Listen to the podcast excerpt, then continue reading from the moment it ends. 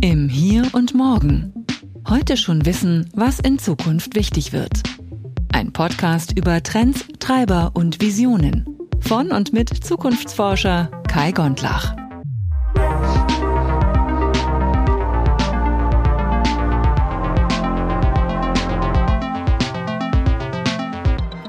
Ja, so schnell kann das gehen.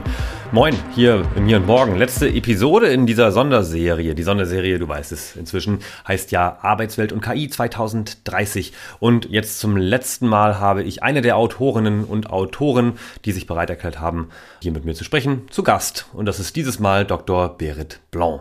Sie ist Kommunikationswissenschaftlerin und unter anderem beteiligt am Projekt KI Assist. Das ist ein großes Verbundprojekt mit dem DFKI als Wissenschaftspartner, aber gleichzeitig auch ein Verbundprojekt der Dachorganisation Organisationen im Feld der beruflichen Rehabilitation. Dieses Projekt kümmert sich darum, Anwendungsfälle von künstlicher Intelligenz für Menschen mit körperlichen oder geistigen oder kognitiven Beeinträchtigungen oder auch Behinderungen zu testen. Das bedeutet, die versuchen wirklich Menschen am Leben, am Arbeitsmarkt teilhaben zu lassen, die das bis jetzt eben nicht konnten. Also ein fantastisches Projekt. Wir werden sehr viel lernen und ich hoffe, du auch. Deswegen wünsche ich dir gute Unterhaltung und vor allem tolle neue Erkenntnisse. Herzlich willkommen im Hier und Morgen.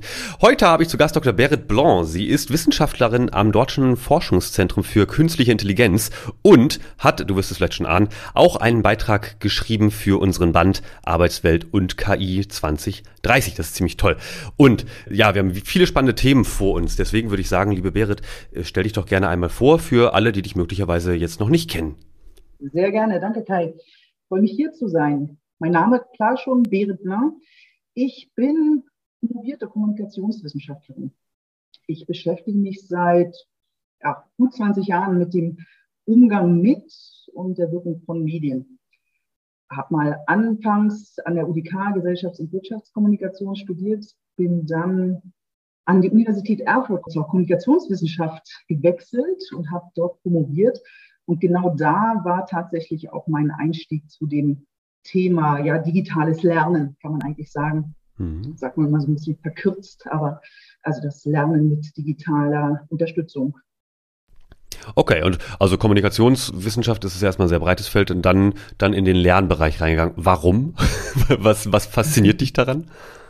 Mm, also am Anfang hat mich vor allen Dingen die Wirkung von Medien äh, interessiert. Und zwar viel Unterhaltungsmedien, aber dann auch Informationsmedien. Ich habe mich da mit einem Konzept beschäftigt, parasoziale Interaktion mit Personen in den Medien und wollte mich damit weiter beschäftigen und da bietet einfach die Kommunikationswissenschaft oder unzählige Projekte zu und kam dann tatsächlich erstmal, ja, wie die Info zum Kinder, zu diesem Projekt, was an der Universität Erfurt lief. Und zwar ging es da darum, ein System oder ein E-Learning-System zu entwickeln zur Einführung in die Kommunikationswissenschaft.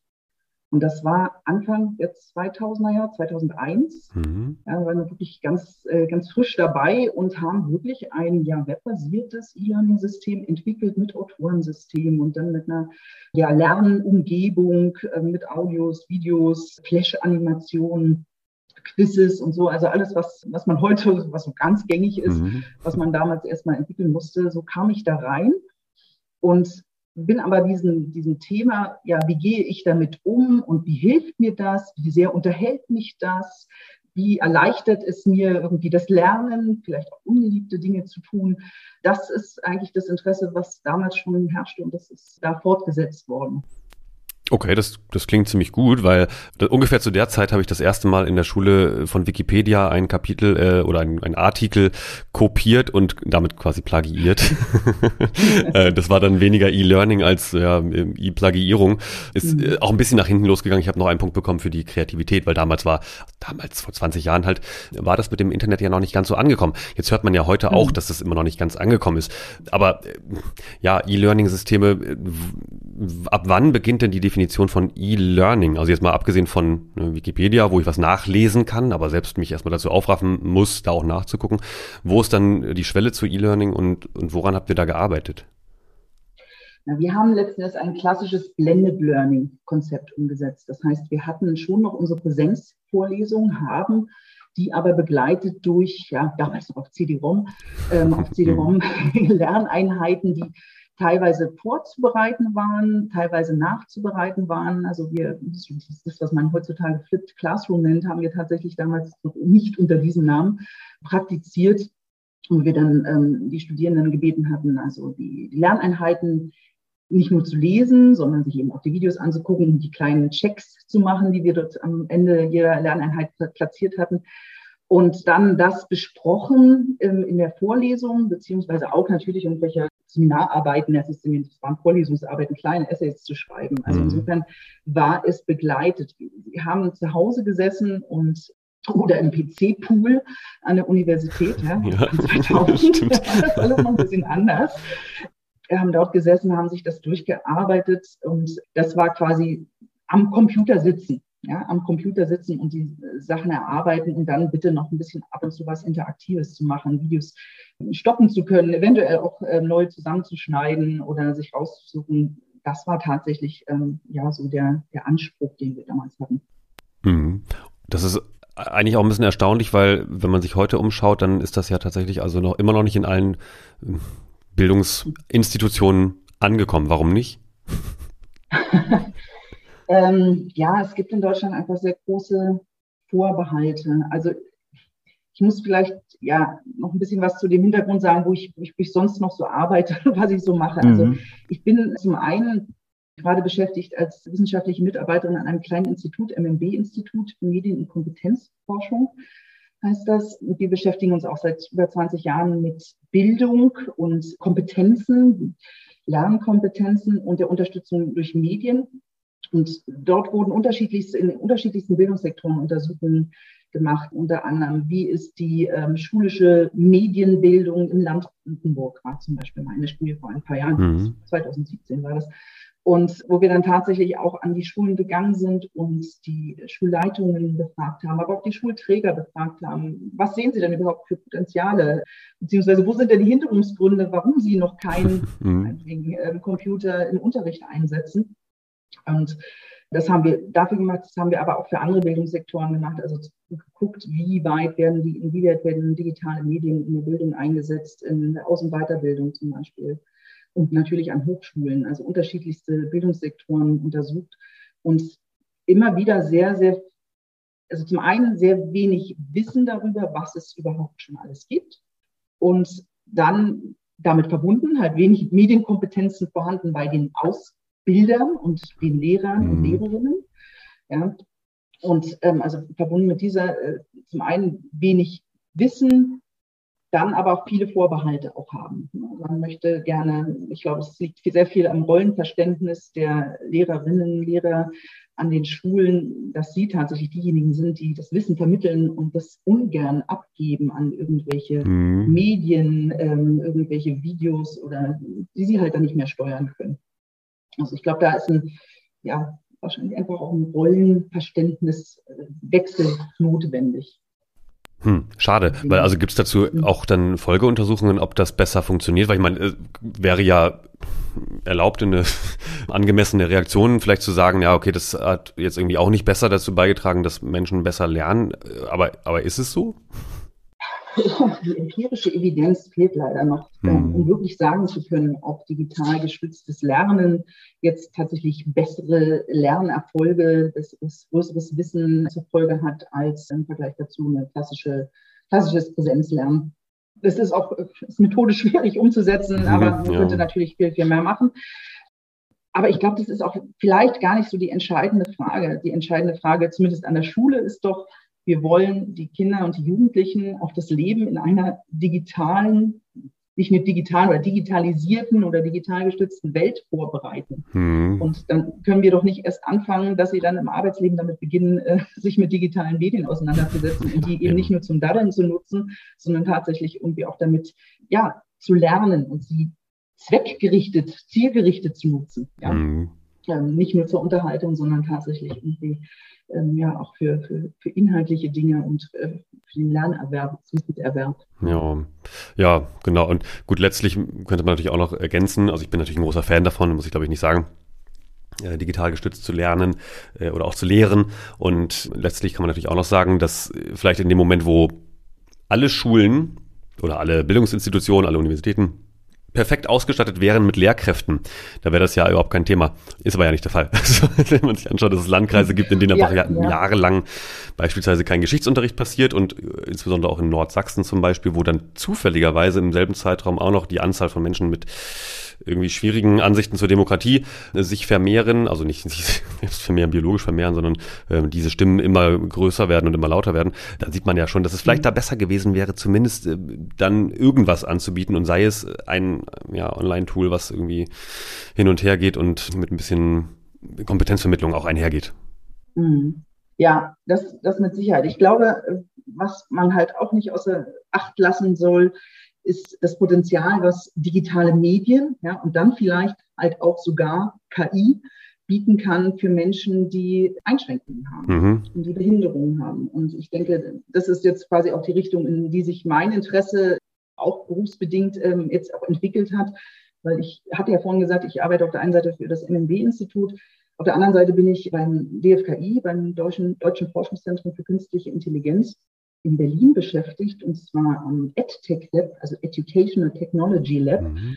wo wir uns tatsächlich damit beschäftigen, inwiefern KI-gestützte Systeme das Lernen und jetzt auch das Arbeiten unterstützen können. Und da bin ich in einem Projekt, da geht es halt tatsächlich um die Unterstützung von Menschen mit Behinderung. Mhm. Und da bieten sich nochmal ganz, ja, es bietet sich nochmal ein ganz anderer Blick, finde ich, darauf, als nur auf diese Frage, so, ja, habe ich jetzt einen besseren Lernerfolg? Weiß ich jetzt mehr, nachdem ich irgendwie ein Lernsystem benutzt habe, hätte ich das nicht auch irgendwie anders mhm. machen können, sondern jetzt ist der Blick darauf, dass man Menschen, die ansonsten nicht die Möglichkeit haben, etwas zu lernen oder zu arbeiten oder zumindest nur eingeschränkt die Möglichkeit haben, ob da KI helfen kann, dass sie die Möglichkeit, also dass sie überhaupt die Möglichkeit haben zu arbeiten mhm. und zu lernen. Absolut. Also ist eine ganz andere Debatte plötzlich, eine ganz andere Perspektive aufs Thema. Genau, jetzt, jetzt hast du die Überleitung schon gemacht. Ihr, ihr habt genau auch in dem Beitrag genau davon auch berichtet. Im Band, äh, der Beitrag heißt ja äh, KI in der beruflichen Rehabilitation, intelligente Assistenz für Menschen mit Behinderung. Ne? Also da ist quasi auch der Link dann wieder in die, in die Arbeitswelt. Aber ich würde natürlich gern auch wissen, ähm, also ich habe es natürlich gelesen, aber einmal für unser Publikum, was steht denn da so ungefähr drin? Also ne, womit beschäftigt ihr euch und, und wie kann KI Menschen mit Behinderung oder mit Einschränkungen unterstützen? Stand heute. Hm. Ja, große Frage. Lange Antwort. Nein. Gerne. Ich versuche mich kurz zu fassen. Also was wir in dem, im Beitrag machen, ist, dass wir zum einen erstmal beschreiben, welche Technologien wir im Rahmen unseres Projektes gefunden mhm. haben, identifiziert haben. Und dann schauen wir in dem Beitrag weiter, wie kann man diese Technologien dann auch in die Praxis der beruflichen Reha Rehabilitation, beziehungsweise in die Praxis von, von Unternehmen äh, schlussendlich dann für Menschen mit Behinderung einführen. Mhm. Und dazu muss ich jetzt mal ganz kurz ausholen, was ist das für ein Projekt? Das ist ein, ein größeres Projekt, KI Assist heißt das Ganze. Das ist ein Verbundprojekt. Gefördert ist es vom, vom BMAS, also vom Arbeitsministerium, Mitteln aus dem Ausgleichsfonds. Und zwar geht es in diesem Projekt um die Teilhabe am Arbeitsleben für Menschen mit Behinderungen mhm. durch KI-gestützte Assistenzsysteme. Also wie können Menschen mit Behinderungen unterstützt werden beim Arbeiten und beim Lernen? Und wir sind ein Verbundprojekt, sagte ich, Leitung, Koordination hat der Dachverband quasi äh, von den Berufsförderungswerken übernommen.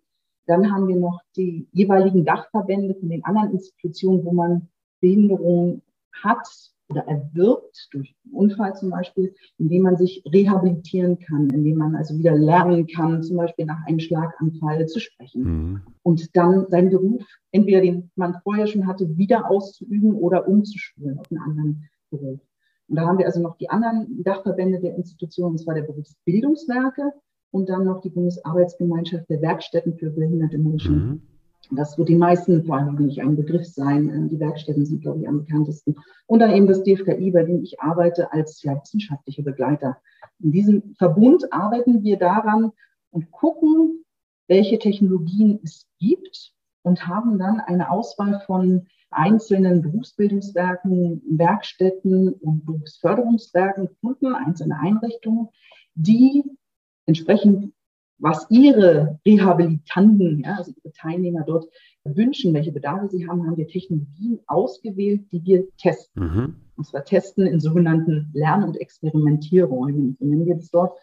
Da führen wir diese Tests durch, die testen diese Technologien und wir beobachten das als wissenschaftlicher Begleiter jetzt und evaluieren das Ganze, um dann hinterher quasi auch Empfehlungen geben zu können. Also welche Technologien eignen sich für Menschen mit Behinderung, bzw. Schwerbehinderung und was sind die Gelingensbedingungen dafür, dass man solche Technologien auch ja, ganz standardmäßig einführen könnte mhm. in die Ausbildung äh, bzw. in die berufliche Reha. Ja, ich finde das fantastisch. Also ein ganz, also tolles Projekt auf der einen Seite, aber auch wirklich ein, ein schöner Ansatz und der macht für mich auch so ein bisschen klar, dass äh, KI vielleicht auch so ein Thema ist, was äh, vielleicht so für für, für die durchschnittlichen Arbeitnehmerinnen und Arbeitnehmer vielleicht auch gar nicht so auf dem Schirm ist, weil ja, es macht irgendwie so ein paar Sachen angenehmer und äh, die Lieferung von Zalando kommt noch schneller zu Hause an oder die Routenbeschreibung von Google wird noch ein bisschen besser, aber es ist so ein bisschen so, ja, okay, es ist so ein Plus eins, ne? Aber für andere, also für viele Menschen ist das halt einfach ein, eine Möglichkeit, überhaupt erstmal sozusagen am normalen Alltag auch teilzunehmen. Ich finde das ganz großartig. Kann man das so sagen? Ja, genau das kann man so sagen. Also man muss dazu sagen, dass es natürlich unterschiedlichste Behinderungen gibt. Es ist eine mhm. große, große Vielfalt von Behinderungen. Und wir sind jetzt aus dem Ausgleichsfonds ähm, gefördert. Da geht es natürlich eigentlich um Schwerbehinderung. Wenn man sich jetzt mal so was vorstellt, wie ein, ein Mensch, der stark körperlich behindert ist oder querschnittsgelähmt ist, ja, er kann nur noch ähm, den Kopf bewegen bzw. die Augen bewegen. Mhm möchte aber natürlich am Leben teilhaben und an der Kommunikation teilhaben und möchte auch im Internet kommunizieren, über das Internet kommunizieren oder Dinge erarbeiten, mhm. dann gibt es dort KI-gestützte Technologien, wie Gaze the Web ist zum Beispiel so eine Anwendung, wo ich quasi, es ist ein, ein blickgesteuerter Internetbrowser, der gleichzeitig auch noch durch Sprache gesteuert werden kann. Mhm. Wow. Ja, wo ich, ja, also nehme die Kamera, nimmt eine Blickbewegungen auf, ich kann Kommandos geben über äh, die Augen, aber eben auch über die Sprache. Das erinnert mich so ein bisschen an Stephen Hawking. Ist das so vergleichbar? Ja. Genau, hm. genau sowas in der Richtung. Genau, sowas in der Richtung. Das sind jetzt die Schwerstbehinderungen. Aber wenn man dann an ja, leichtere Behinderungen, aber trotzdem auch schwere Behinderungen ähm, denkt, zum Beispiel die sehbehinderten Menschen, ja, Blinde, entweder richtig blind oder ähm, sehbeeinträchtigte Menschen.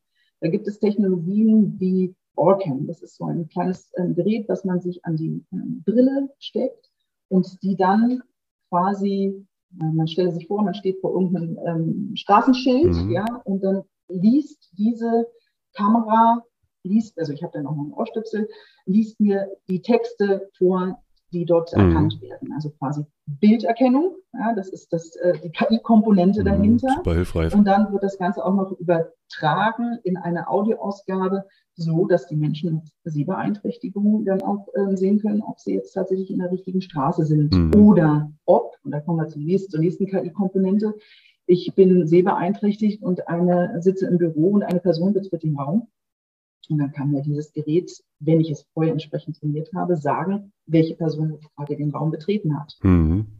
Da kommt Kai. Ja, und das sind äh, sehr, sehr hilfreiche Dinge, die sowohl im ganz normalen Alltags, also äh, Leben, jeden Lebensalltag äh, helfen können, ja, als auch natürlich dann beim, beim Arbeiten. Ja, wie viele Arbeiten sind jetzt halt einfach auch vor dem Bildschirm? Mhm, ja, klar. Aber da gibt es, also es gibt unterschiedlichste ja, Assistenztechnologien, die im Alltag nutzbar sind, die auch äh, an der Arbeitsstelle äh, nutzbar sind, zum Beispiel auch für Hörbehinderte. Ähm, großartige Technologien jetzt auch Jetzt haben wir da durch Corona ähm, alle gelernt, wie Videokonferenzen gehen, aber was machen denn die hörbeeinträchtigten Menschen? Ja, absolut. Ja, und da gibt es jetzt tatsächlich so Technologien wie die AVA, die dann automatisch transkribieren, was gerade gesagt wird. Mhm. Tatsächlich auch schon, wenn mehrere Teilnehmer dabei sind, auch wirklich den Namen äh, entsprechend davor schreiben, also differenzieren können, was bislang noch nicht äh, so möglich war, aber jetzt hat sich das entwickelt. Mhm. Ne? Ja, fantastisch. Also das, das ist so cool. Also ich glaube, ich habe irgendeine Zahl gelesen, es war in den 130ern äh, verschiedene Anwendungen, mhm. die ihr in diesem Projekt identifiziert habt. Ist das richtig?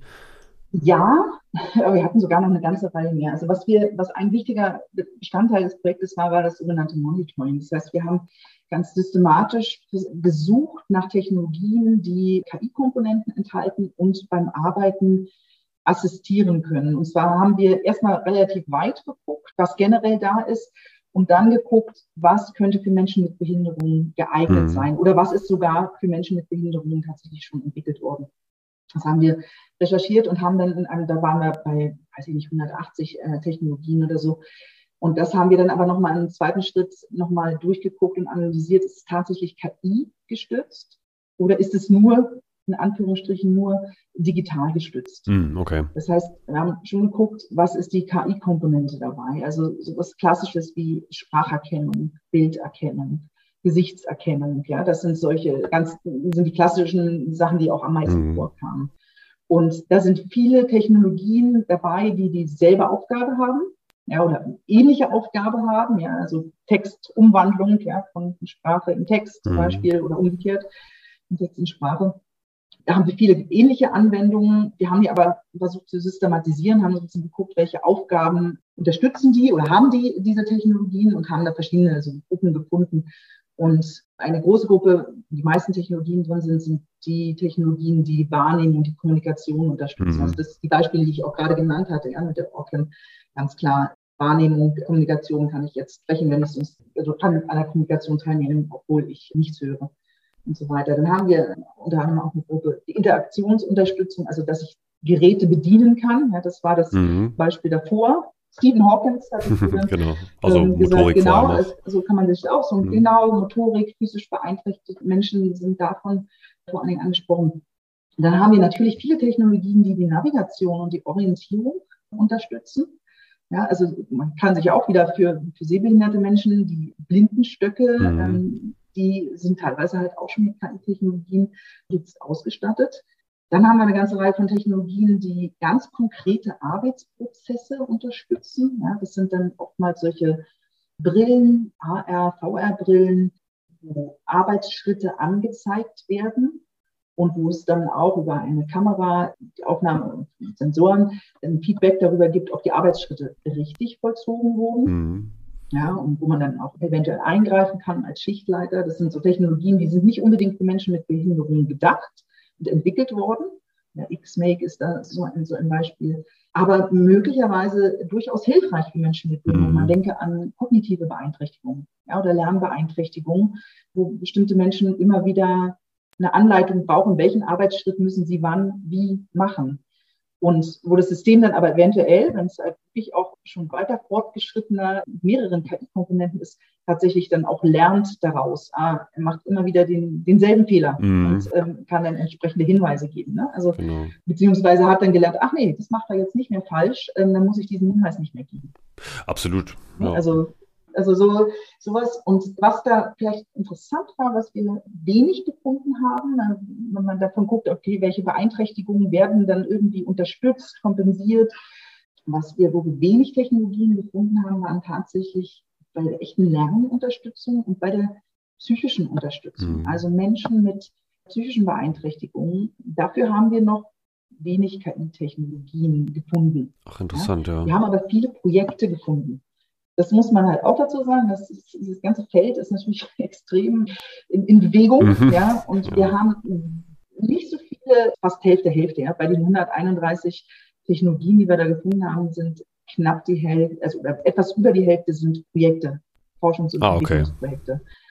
Ja, und wie das leider ja grundsätzlich in der Wissenschaft und Forschung irgendwie ganz oft ist, es entstehen dann vielleicht auch ganz gute Prototypen, die wandern dann aber oftmals, weil dann ähm, keine Folgeprojekte sind, beziehungsweise keine Anbindung an den Markt mit inkludiert war in das Projekt, landen die in der Schublade. Das, ja, und so können wir davon ausgehen, dass es noch viel, viel mehr gibt als diese 131, mhm. die wir gefunden hatten in der ersten Welle unserer Erhebung, die wir aber einfach nicht finden können, weil sie nicht, äh, ja, weil sie jetzt versackt sind. Mhm. Das ist wirklich tatsächlich ein großes Problem. Das ist echt tragisch, ne? Also eigentlich müsste man ja obligatorisch am, ans Ende solcher Projekte immer stellen, dass die Produkte dann einmal bei der Höhle der Löwen oder bei Kickstarter oder sonst irgendwo vorgestellt werden. Weil also man unterschätzt ja. das ja auch. Also wenn man sich damit jetzt nicht jeden Tag beschäftigt, dann ist das, ich sag mal, ist die Gesellschaft ja ein bisschen so aufgebaut, dass man ja auch relativ wenig äh, jetzt in einem durchschnittlichen normalen Arbeitsleben relativ wenig Kontakt bekommt zu Menschen mit Behinderung. Beispielsweise, wenn man sie nicht im Bekannten- oder Verwandtenkreis ja. hat. Und das ist einfach Tragische, das täuscht auch darüber hinweg, dass es natürlich sehr viel mehr Menschen gibt, die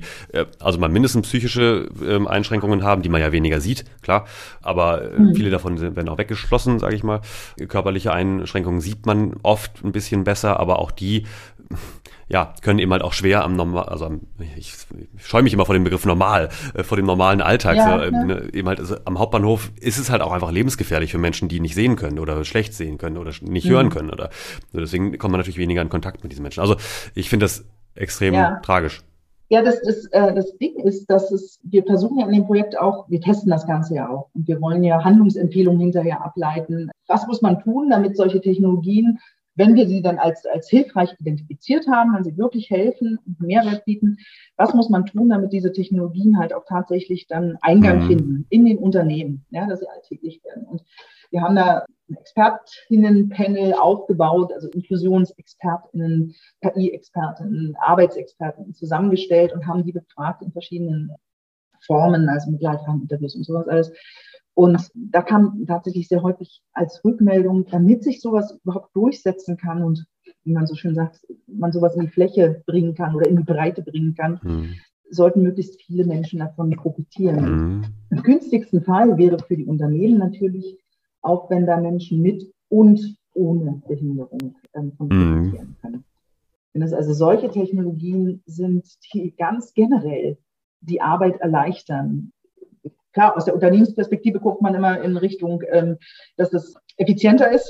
Mhm. Ja, ist alles klar. Muss, muss, muss wirtschaftlich ähm, sein.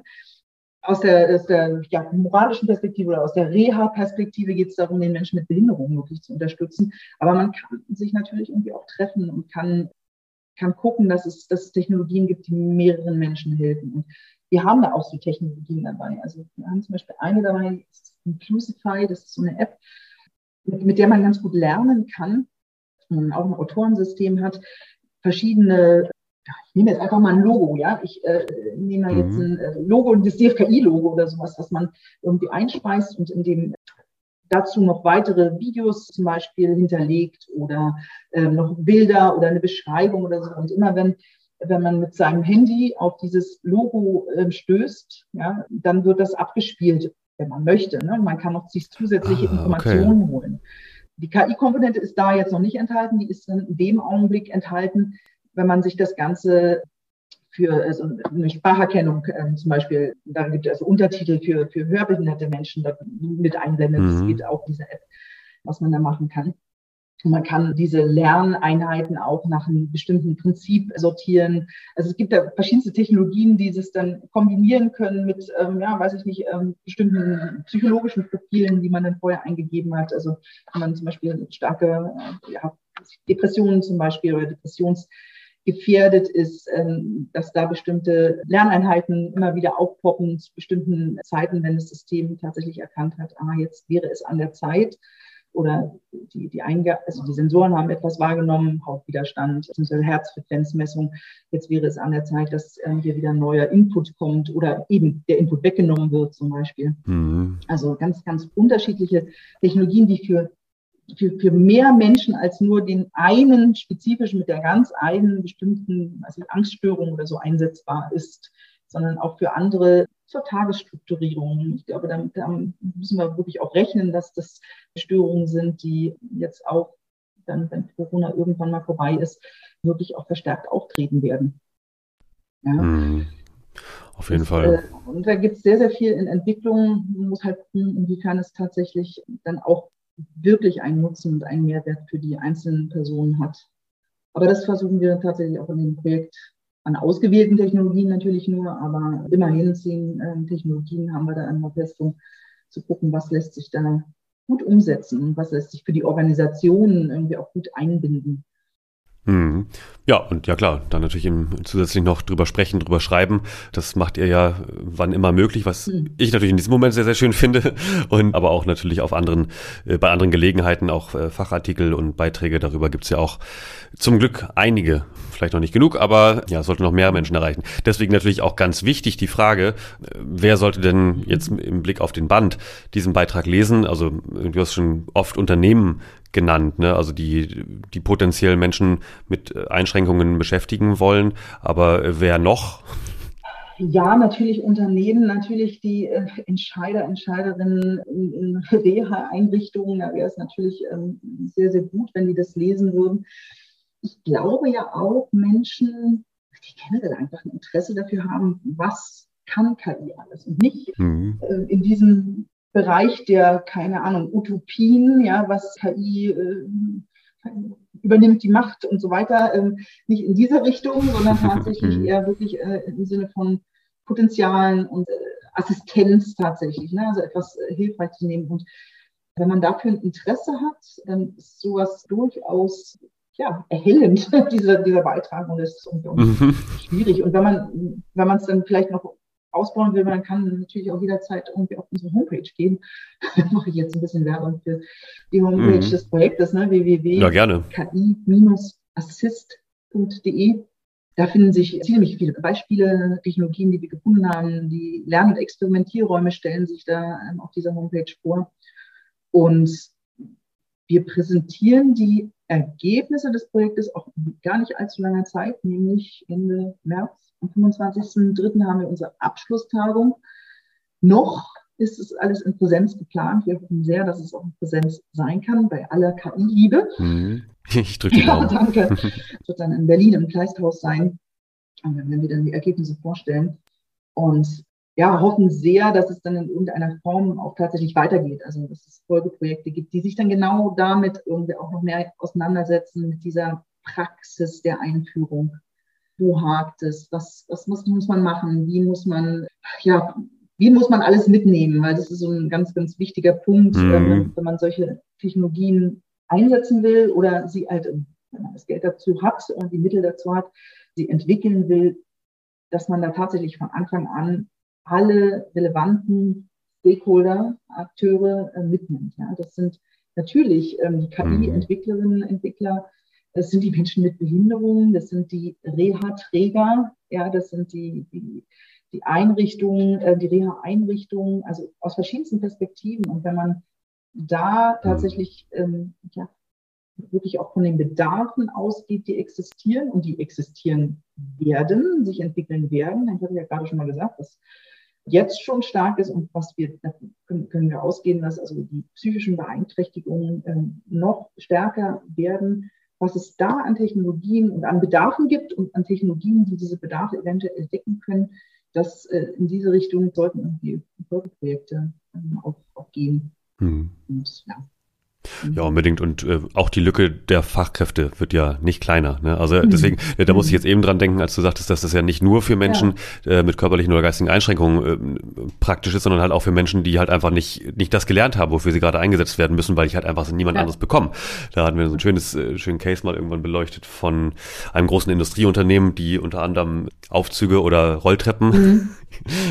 einbauen oder herstellen und einbauen und die halt immer kaputt sind und die bekommen halt einfach keine vernünftigen Servicetechniker mehr, nicht mehr genug. Ja. Das heißt, da kommt dann irgendjemand, der auch irgendwas natürlich kann, aber eben nicht diese spezielle Ausbildung hat für den Typ Rolltreppe beispielsweise.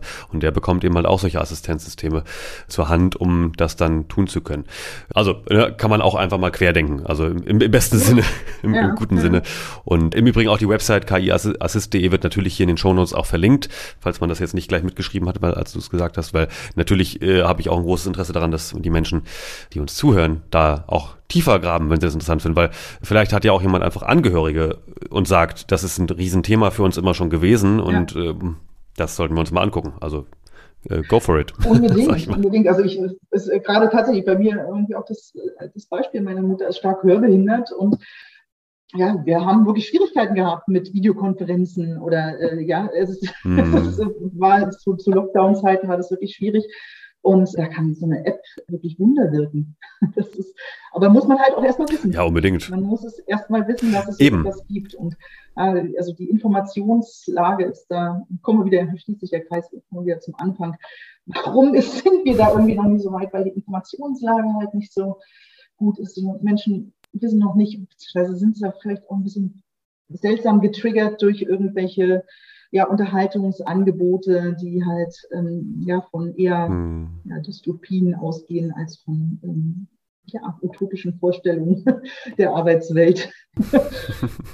ja, oder, oder auch ganz praktischen Ja. einfach. Ne? Also, ja, genau. Aber es ist natürlich einfach auch netter und das Gehirn sagt natürlich, ach cool, Netflix zeigt mir mal wieder den Weltuntergang und dann fühle ich mich wohl in meiner Couch, anstatt sich ähm, vielleicht immer auch mit Informationen zu versorgen. Und wo ist denn der Informationslotse oder Lotsin, die mir sagen, was womit ich mich beschäftigen Mhm. muss. Gibt's leider nicht. Aber gut, lass uns mal an den Beitrag einen kleinen Haken ranmachen, weil ich will nämlich gerne äh, auch noch mal breiter von dir wissen. So allgemein. Also ich, ich meine, du bist ja jetzt äh, sehr breit unterwegs und mit, ich meine, als Kommunikationswissenschaftlerin äh, hast du ja eh auch mit allen Themen irgendwie so zu tun. Äh, Jetzt mal mit Ausblick auf 2030. Was schätzt du denn, wir haben jetzt, glaube ich, schon ganz viele Sachen angesprochen, aber ergänzend zu den Themen, äh, was sonst an großen Themen und Herausforderungen, aber auch Lösungsansätzen bis 2030 auftaucht, gerade im Feld Arbeitswelt und KI. Hm. Naja, ich glaube, dass diese gesamte Diskussion darum, ich habe es jetzt zwar von einer anderen Perspektive beleuchtet, aber ähm, die Diskussion darum, welche Gefahren lauern, ja, und welche Möglichkeiten von Diskriminierung und ähm, also die ganze ethische Debatte, Hm. dass die nochmal Fahrt aufnehmen wird und auch Fahrt aufnehmen sollte. Weil bei aller Liebe Mhm. und, und bei allem, bei aller positiven Sicht auf die Potenziale, die diese Technologien bieten, muss man auch immer gucken, wo sind die, die Grenzen.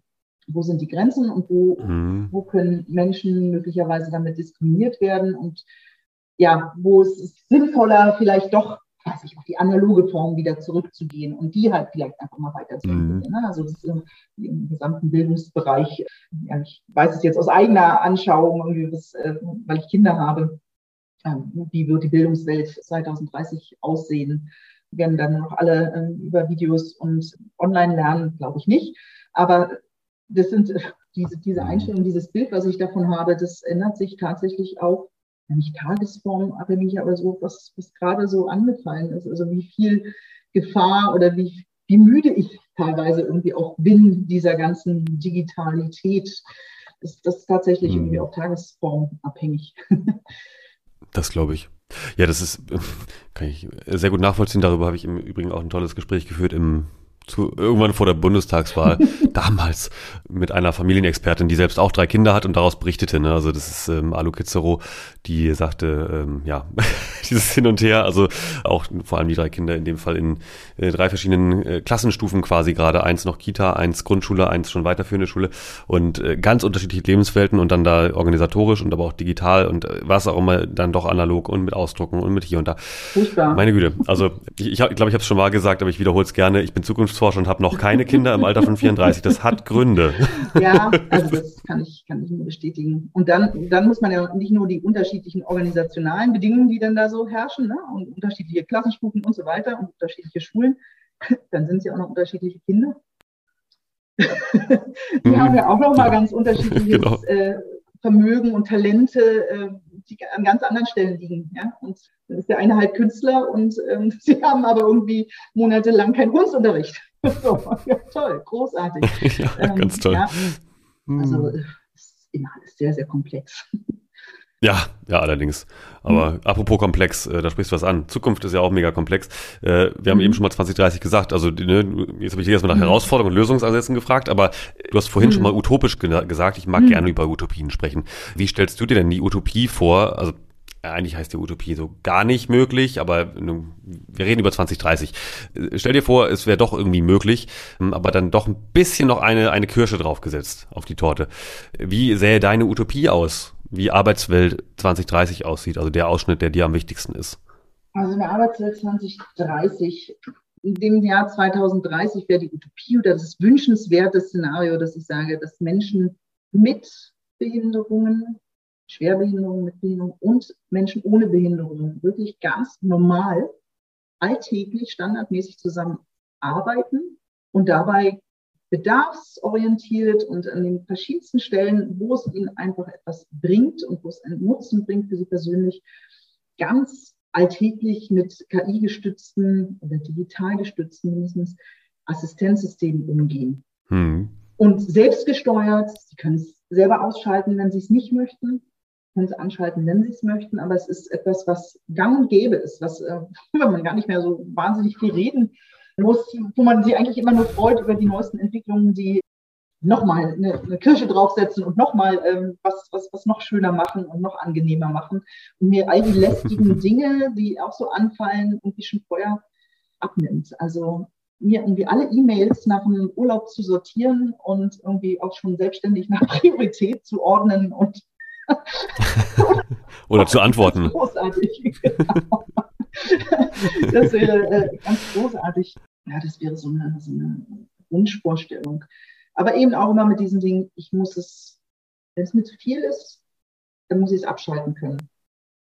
Und also dieses hm, autonome ja. Entscheiden, ja, selbstgesteuertes Handeln, das finde ich wahnsinnig wichtig und ähm, das wäre auch 2030 irgendwie ja, mein Wunschtraum, dass das so ist. Hm.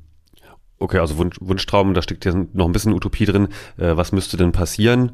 Äh, welcher Akteur wo auch immer in der Welt, in Deutschland, in der Bundespolitik oder in Verbänden oder im DFKI oder weiß ich nicht, um die Ecke. äh, welcher Akteur müsste denn was tun? Also welchen, was müssten wir jetzt in Bewegung setzen, damit diese Utopie keine Utopie bleibt, sondern Realität wird?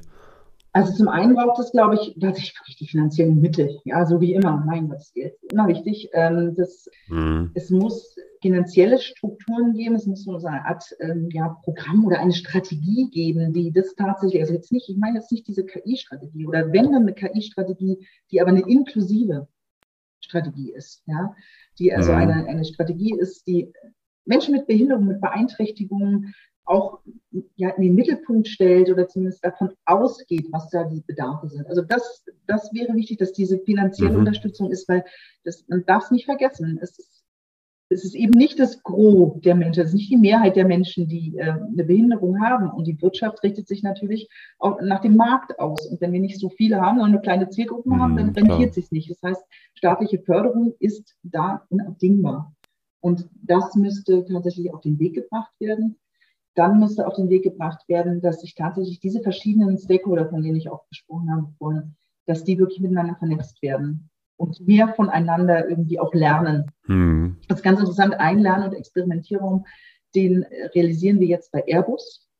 Und das ist ja wirklich ein Unternehmen und auch ein äh, schon sehr, sehr digitales Unternehmen. Hm. Und da waren die ersten Rückmeldungen aus dem Workshop, da geht es äh, vor allen Dingen um die Unterstützung von hörbehinderten Menschen großartig, was wir jetzt einfach an diesem, in diesem Workshop irgendwie gelernt haben, schon nur, damit, nur dadurch, dass wir in dem Workshop natürlich auch schon diese App nutzen mussten, beziehungsweise Untertitel nutzen mussten, was die Welt durch die Augen der Hörbehinderten wahrzunehmen, zu sehen. Und äh, mhm. was das quasi schon gemacht hat, mhm. einfach als ja, Teambuilding oder wie auch immer man es nennen will. Ne? Aber also einfach diese soziale Komponente, mhm. die dabei ist, äh, stelle ich mir also das wäre, trägt auch zu der Utopie quasi dabei zur, zur Verwirklichung.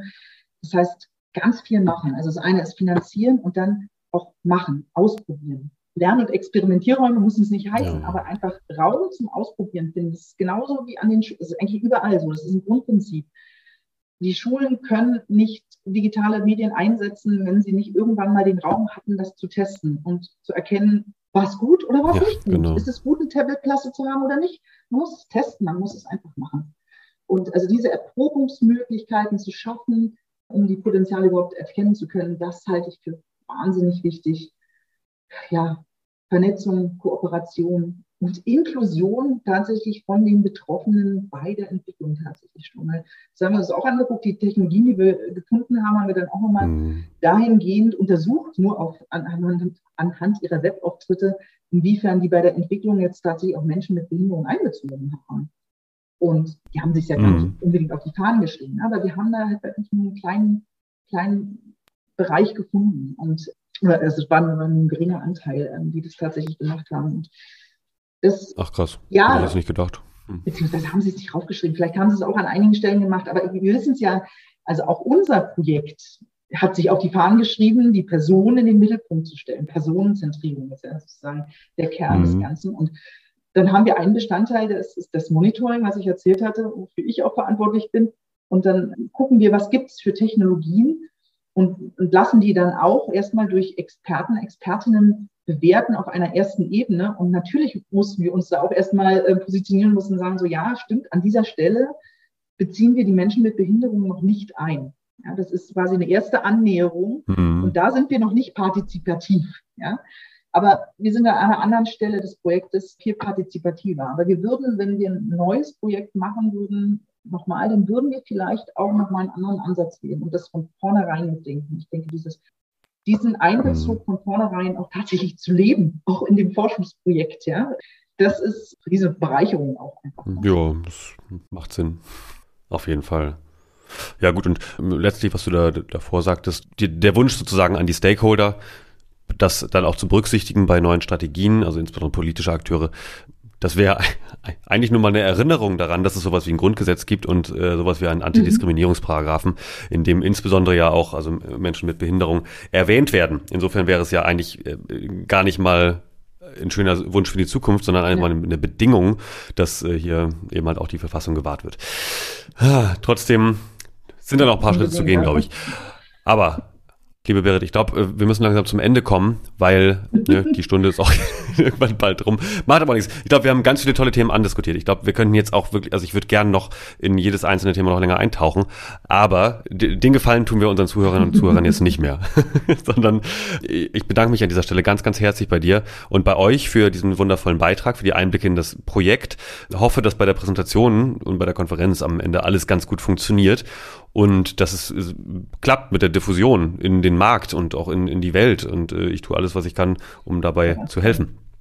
Insofern für heute ganz lieben Dank für deine Zeit heute, für deine vielen Gedanken, äh, das offene Reden und ja, bleib gesund und ich wünsche dir für die Zukunft, sowohl kurzfristig, mittelfristig als auch langfristig, alles, alles Gute. Ganz herzlichen Dank, Kai. Hat mir Spaß gemacht und ja, ich hoffe auch, dass deine, dein Fanclub was mitnimmt. Ganz bestimmt, da bin ich sicher.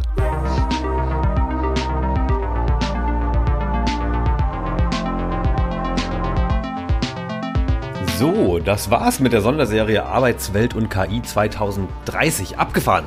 Wir haben seit dem 21.10. jetzt hier insgesamt 16 Episoden gehört zum Band Arbeitswelt und KI. Das hier war jetzt nochmal mit Dr. Berit Blanc über das Thema KI in der beruflichen Rehabilitation. Zwischenzeitlich hatten wir so ungefähr die, na, die allermeisten großen Branchen in Deutschland auch mit zu Gast und wir waren in der Bildung, in der Mobilität, in, bei Airlines. Alles Mögliche haben wir gehört. Industrie 4.0 und so. Wow. Also ich muss sagen, rückblickend, ich bin echt glücklich. Ich würde gern von dir hören, was du darüber denkst. Was sagst du? Wie hat dir diese Staffel gefallen? Beim nächsten Mal, nächste Woche, gibt es dann noch eine Sonderepisode, wo ich nochmal zurückblicken werde mit ein paar Highlights. Wenn du magst, schick mir gerne deine Highlights zu. Dann werde ich die berücksichtigen und vielleicht auch kommentieren. Und ansonsten schreib mir gerne dein Feedback. Ich freue mich drauf. Hab eine schöne Woche, einen schönen Abend, einen schönen Tag und mach's ganz gut. Bis bald hier im Hier und Morgen. Das war im Hier und Morgen von und mit Kai Gondlach. Du willst mehr über die Zukunft wissen? Dann folge unserem Podcast und besuche uns auf Instagram, Facebook, Twitter oder LinkedIn. Bis bald im Hier und Morgen.